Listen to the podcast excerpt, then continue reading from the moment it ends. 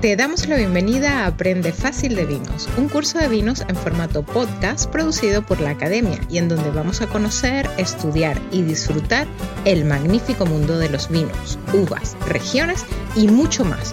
Todo en 30 clases presentadas por tu anfitrión, Mariano Braga.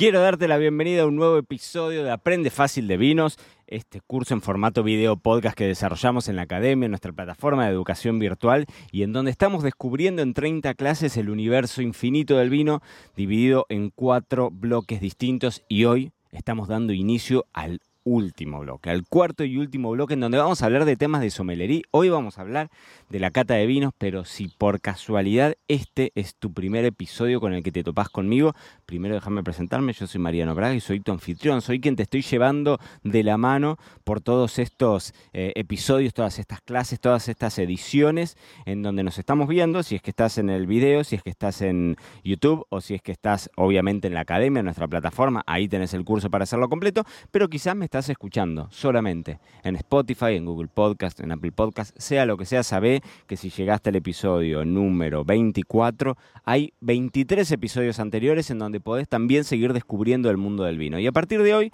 como te digo, vamos a hablar de temas de somelería. Empezamos a hablar de la cata, el próximo episodio va a ser de críticos de vino y puntuaciones. Y después vamos a hablar de guarda, maridaje, copas, decantadores y temperaturas.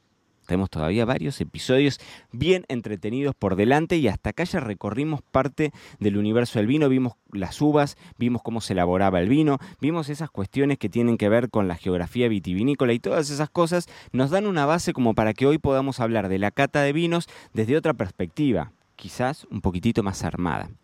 Entonces yo me planteaba, digo, bueno, ¿cómo hago para, para hablar de la cata de vinos? Es decir, si vos estás en la academia, está nuestro taller virtual de cata de vinos. Si vos estás en YouTube, vas a encontrar otros videos míos, perdón, catando vinos, con copa en mano. Digo, bueno, hago un video en donde esté con la copa y vaya contando y demás. Y después dije, no, vamos a ver la cata desde una perspectiva un poco más técnica. Si quieren que cate vino, hay un montón de videos en YouTube, se pueden meter a buscar y si no en marianobraga.com, en mi página web dentro del blog, van a encontrar un montón de catas de vino. Pero hoy quiero que lo abordemos desde una perspectiva, no sé si más em, académica, pero en algún punto sí, más desde la teoría, desde entender qué es lo que vamos a evaluar cuando prendemos las antenitas y hablamos de vino, pero desde otro lado, porque básicamente la única diferencia que existe entre disfrutar un vino entre amigos y en contexto distendido y demás, y eh, catar un vino, la única diferencia es prender las antenitas,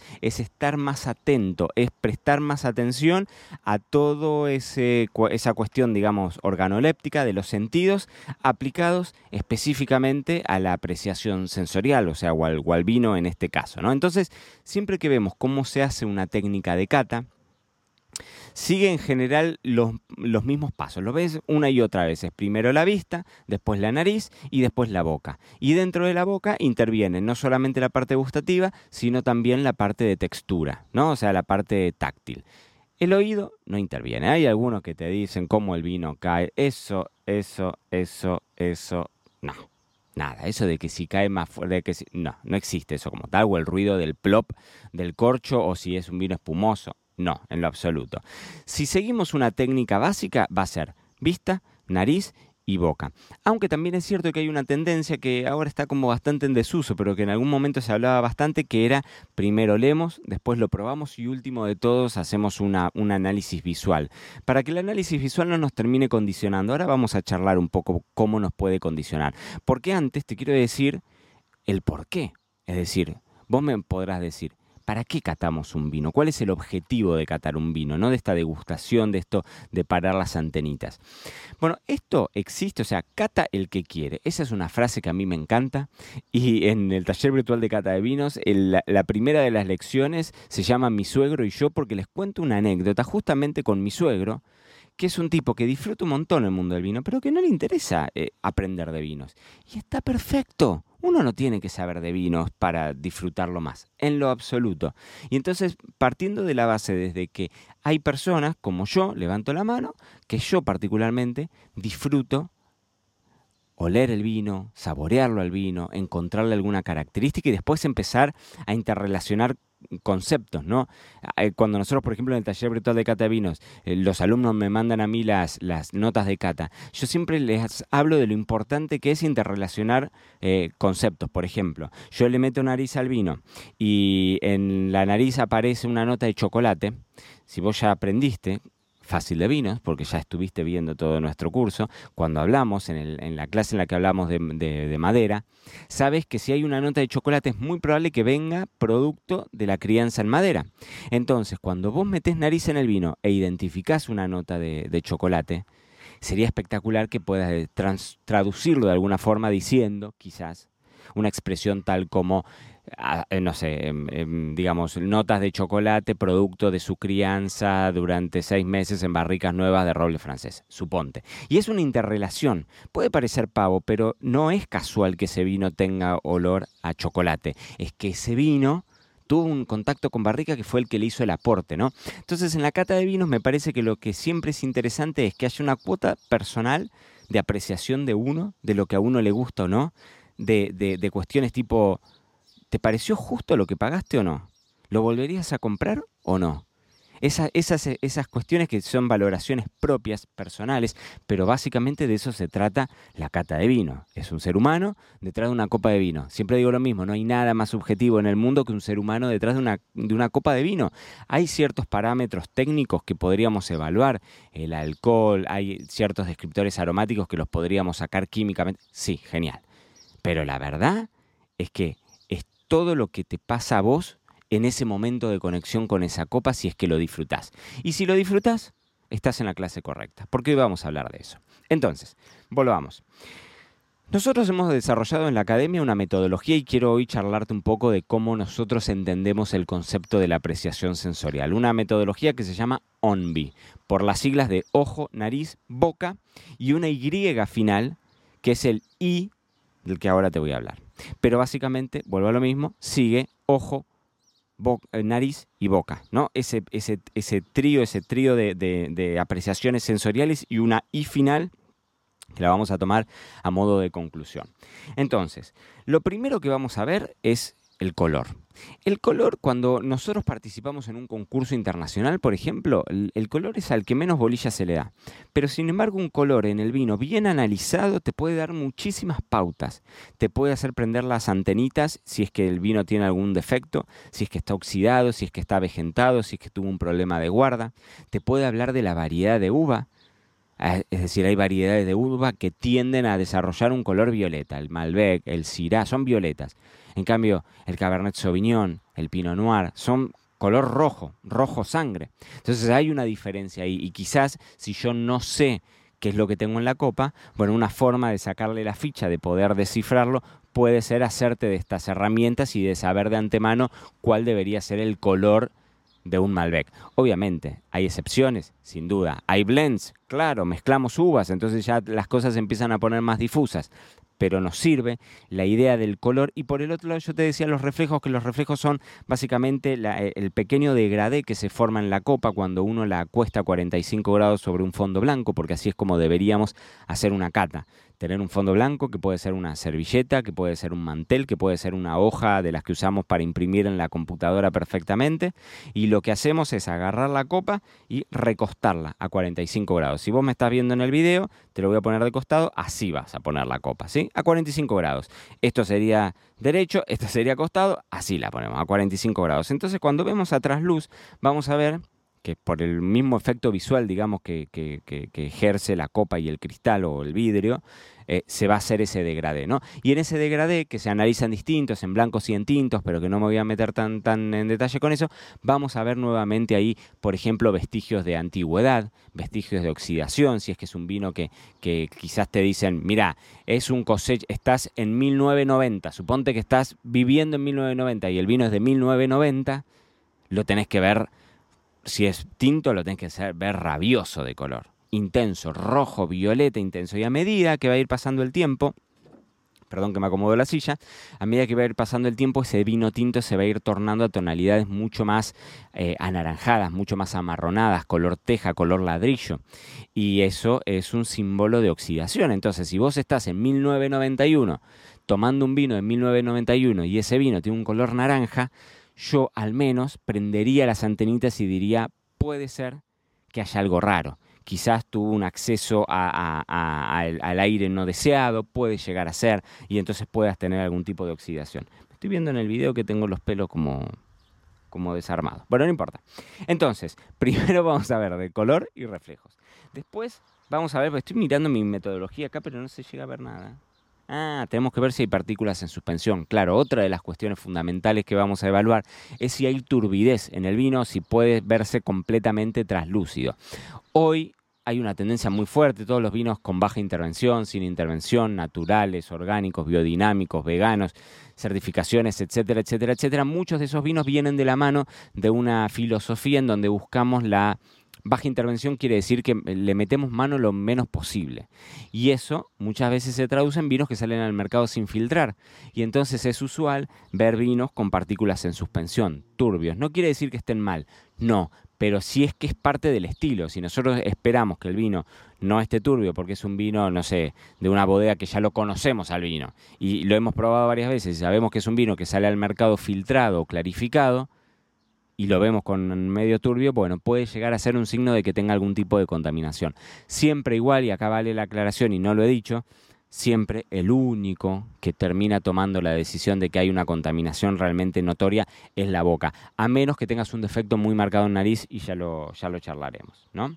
Entonces ahí vamos a evaluar los años y la intensidad de color también, muchas veces poniendo el dedo a trasluz de la copa y viendo a ver, en los vinos tintos obviamente, porque en los vinos blancos se va a ver a trasluz sin problema, pero con el vino tinto muchas veces no.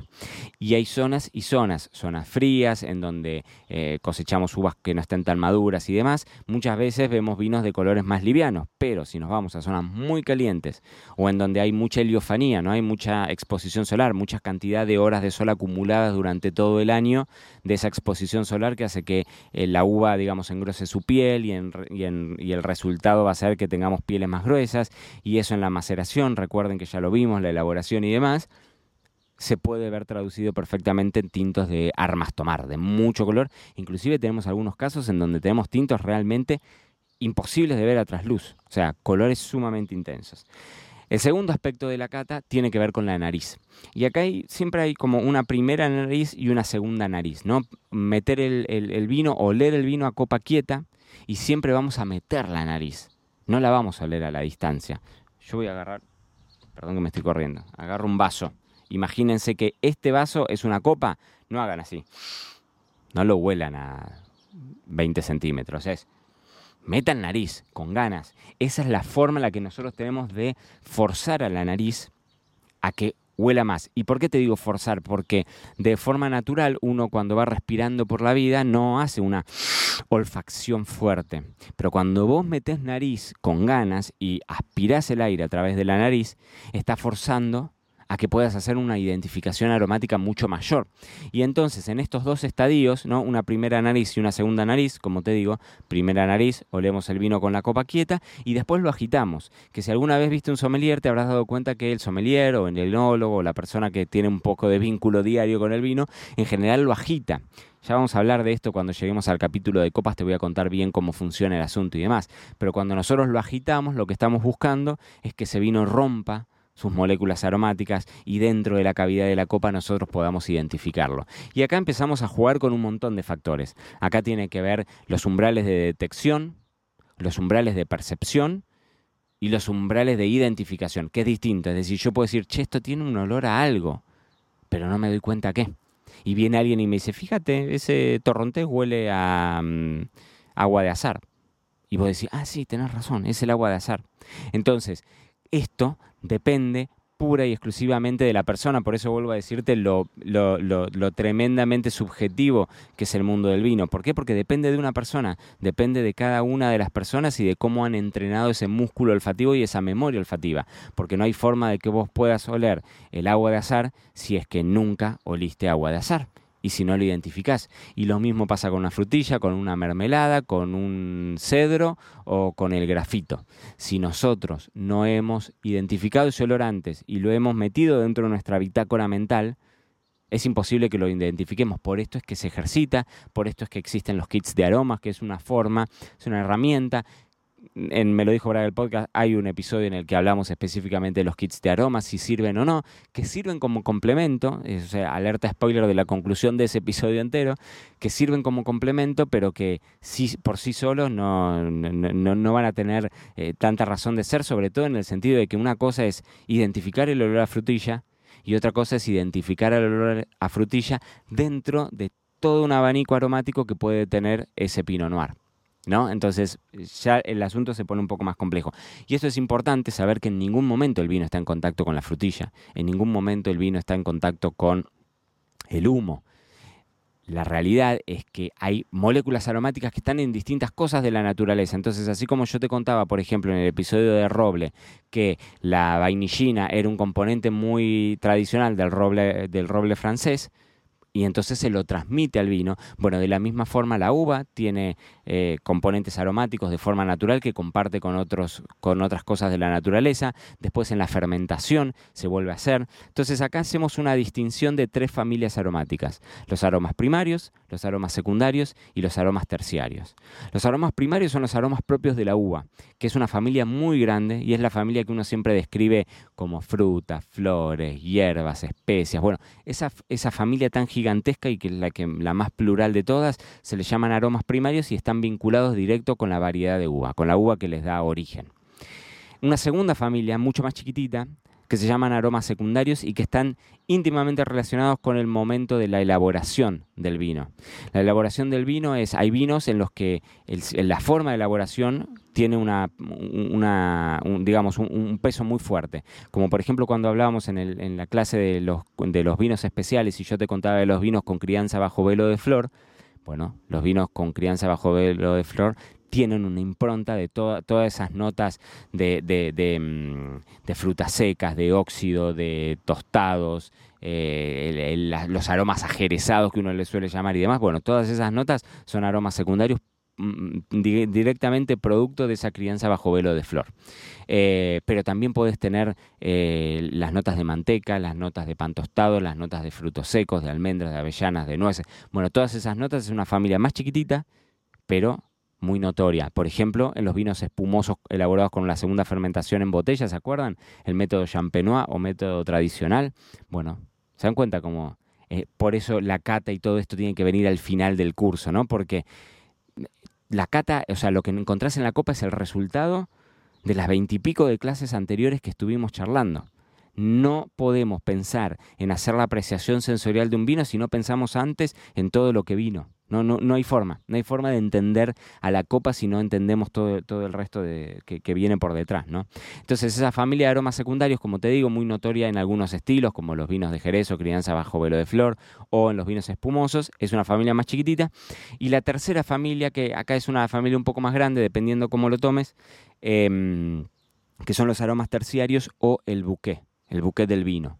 Y el buquet del vino hablamos de eh, todos esos aromas que se desarrollan ya una vez que el vino está embotellado o, o en barrica, dependiendo la filosofía de quien te lo, de quien te lo diga. Hay algunos, creo que por ejemplo el WSCT, que es, un, es una certificación internacional muy fuerte en materia de vinos, creo que ellos te catalogan los aromas eh, de la barrica como aroma secundario, porque lo toman como parte de la elaboración. Pero, por ejemplo, la corriente filosófica de Mil Peinot, que es un enólogo que, de quien yo he leído mucho su, trabajo y me parece, bueno, él, por ejemplo, lo mete dentro de los aromas terciarios, ¿no? Pero bueno, no importa, son todos estos aromas que a veces desarrollan los vinos viejos, los, eh, los aromas a humedad, a encierro, a hongos, a, mm, a madera, Em, bueno, qué sé yo, hay, es una familia quizás un poquitito más, más chiquitita y ni hablar si te estoy hablando de todos los aromas de la barriga que, ya estuvimos hablando, ¿no? Pero el vino, una vez que está embotellado, desarrolla nuevos aromas.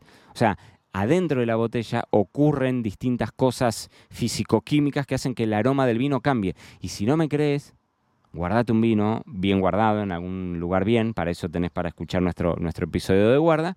Eh, y vas a ver que con el paso del tiempo el vino cambia completamente, radicalmente. Entonces, vamos a analizar esto de las familias de aromas, vamos a analizar los defectos, olores como a trapo húmedo, como a cebolla, como a quita esmalte, como a corcho, son defectos. Me estoy yendo muy largo, estamos casi en 20 minutos de episodio y voy recién por la nariz.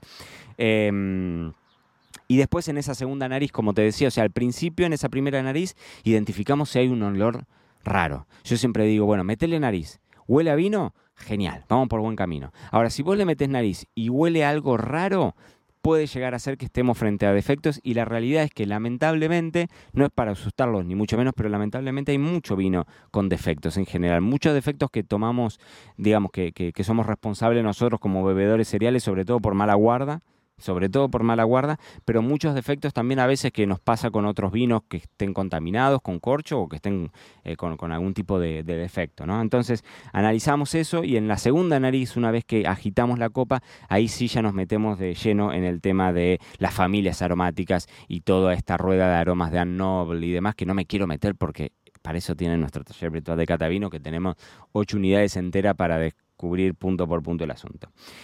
Y también evaluamos intensidad aromática, que esto es algo que a mí me encanta, yo siempre lo defiendo cuando, cuando, mm, cuando estamos en el taller y me mandan sus comentarios y demás. Es decir, bueno, para arrancar, porque quizás al principio no vas a identificar aromas. Está bien, no importa, no tenés que identificar aromas. No para identificar aromas no te va a hacer mm, disfrutar más del vino, para nada. Pero si querés identificar aromas, entrenate. No hay mucha ciencia. Entrenate. No hay mucha ciencia. Meterle nariz a todo lo que puedas. Si vas caminando por la calle y ves un puesto de flores, si ves una especiera, abrí todos los cositos de especias y olelos y, sé más sensible y déjate, ¿no? Eh, como influir por, los aromas. Y entonces yo te decía que una cosa que siempre le digo a, mis alumnos es, bueno, de intensidad aromática, del 0 al 10, supongamos que tenemos 0 como nada aromático, estoy oliendo agua, y 10 como algo que es un despiole divinamente perfumado. ¿En dónde nos paramos? Este vino que estás catando ahora, ¿qué número tiene del 0 al 10? ¿Es un 5? ¿Es un 6? ¿Es un 8? ¿Es un 4? ¿Podría ser más menos aromático que el otro? Y lo que me gusta a veces hacer, y esto es interesante para analizar, son catas comparativas, es decir, poner dos vinos distintos en la misma, o sea, al unísono, los descorchás a los dos vinos distintos, los servís en dos copas distintas y catás uno y otro, uno y otro, uno y otro, uno y otro. Y entonces tenés un parámetro de comparación, porque podés decir, bueno, ¿cuál es más aromático de estos dos? Este le pongo un 4 en, intensidad aromática y este le pongo un 6, porque este es más aromático, ¿se entiende? Entonces ahí tenemos un parámetro como para comparar, y lo mismo nos va a pasar con la intensidad de color, lo mismo nos va a pasar con el equilibrio que vayamos a analizar en boca o lo que fuese. Entonces, primera nariz, vino copa quieta, segunda nariz, agitamos la nariz y forzamos ese vino que rompa sus moléculas aromáticas y que nosotros podamos identificar aromas. Ok, Dicho todo esto, y después de 22 minutos vamos a beber el vino, lo vamos a llevar a la boca y ese es el tercero de los pasos. Pero acordate que en la boca no solamente vamos a evaluar la parte de, sabores, no solamente vamos a evaluar el dulce, el salado, el amargo, el, el, ácido, y si, si llegas a encontrar el umami, yo te aplaudo infinitamente sino que también vamos a evaluar la parte de textura, sobre todo en los vinos tintos, con el tanino, con esa rugosidad, con esa sensación de sequedad que se nos da en el paladar, y ni hablar si tenemos un vino con burbuja, sea un espumoso, sea un vino con aguja, o sea, dependiendo de la intensidad de la, de la espuma, de esa burbuja, también lo vamos a evaluar como una cuestión tan, eh, táctil, ¿no? Em, entonces, lo llevamos al vino de un lado al otro. Cuando, cuando sorbemos, si ustedes prestaron atención, si vos prestaste atención alguna vez a un sommelier, vas a ver que se pone un poquitito de vino en la boca, lo lleva de un lado al otro, casi, casi, casi que hace gárgaras, casi hace gárgaras, porque somos bastante asquerosos los sommeliers. Y después recién lo traga.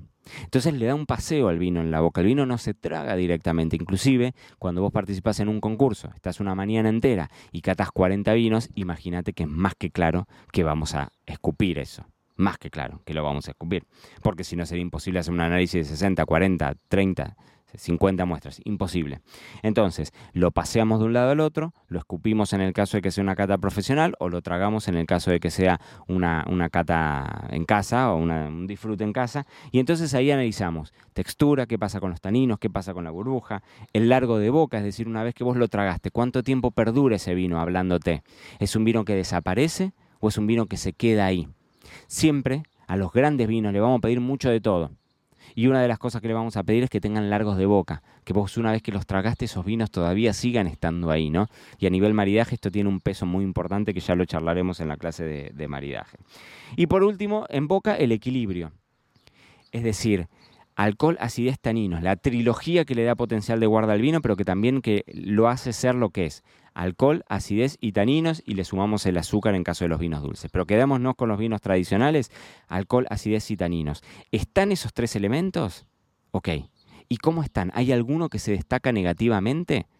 Si hay alguno que se destaca negativamente, vamos a decir que no es un vino equilibrado, que no es un vino armónico. El objetivo es que esos, esas tres puntas, esas tres aristas, alcohol, acidez y taninos, convivan en armonía, que estén, porque tienen que estar porque la acidez le da frescura al vino y, te da, y, le da longevidad, y el tanino le da ese volumen y ese cuerpo en la boca, y el alcohol equilibra todo eso y hace que el vino sea lo que sea. Si no, sería un agua mineral, sin gas, ¿no?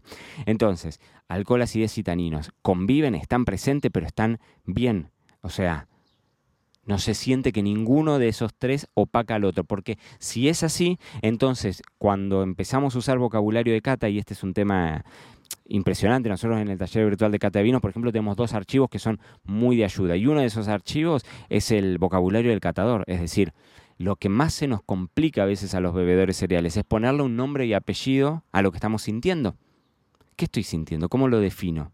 ¿Cómo sé que este es de ese color violeta y este es menos rubí y es que yo, en mi vida vi un rubí. ¿Cómo sé cuál es el, rubí? Tengo un anillo de, chapa y vos querés que yo sepa cuál es el color de un, de un rubí. Bueno, entonces todas esas cuestiones tienen que ver con utilizar un lenguaje común. Eso es un vocabulario del catador y para, para tener, digamos, herramientas, muchas veces necesitamos esto, saber traducir en palabras lo que sentimos, que es lo más difícil de todo. ¿no? Entonces este equilibrio viene de la mano de esa trilogía en donde estén los tres, pero ninguno sobresalga, sobresalga, porque yo no compraría un vino que alguien me describe como ácido. Yo no compraría un vino que alguien me describe como rugoso o como astringente o algún vino que me describan como alcohólico. Si vos me decís es un vino alcohólico, yo te voy a decir eso es un defecto. ¿Por qué? Porque el alcohol entonces está despegado del resto es lo que más sentís, es lo que más te molesta. Entonces hay algo que ese vino no tiene, no tiene en, en, esas aristas, en ese equilibrio, ¿se entiende? Entonces es muy importante muchas veces cuando hablamos de cata elegir la terminología que vamos a elegir, valga esa redundancia. Si nosotros decimos que es un vino ácido, lo más probable es que vos digas yo no quiero un vino ácido. Ahora el sommelier puede decir, bueno, es un vino crocante, chispeante, jovial, joven, refrescante. Hay un montón de alternativas para darle una connotación positiva, porque a mí me gusta la acidez en el vino, pero no quiero que sea un vino ácido, no quiero que me carcoma las encías, no quiero que sea un jugo de limón. ¿Se entiende? Entonces, este análisis a veces de, que dice, bueno, da lo mismo el, comentario que uses, o sea, la terminología que uses, bueno, depende para qué, porque si yo tengo que escribir la contraetiqueta de un vino, nadie me va a comprar un vino si yo digo, probalo, es un vino alcohólico. Y lo más probable es que nadie me lo quiera comprar, ¿no? Entonces, y por último, entonces, en esta metodología OMBI de cata que desarrollamos en la academia, tenemos el ojo, tenemos la nariz, tenemos la boca y tenemos una I final, que es, bueno, ya está, lo probamos. Ahora viene lo importante. ¿Nos gustó o no nos gustó?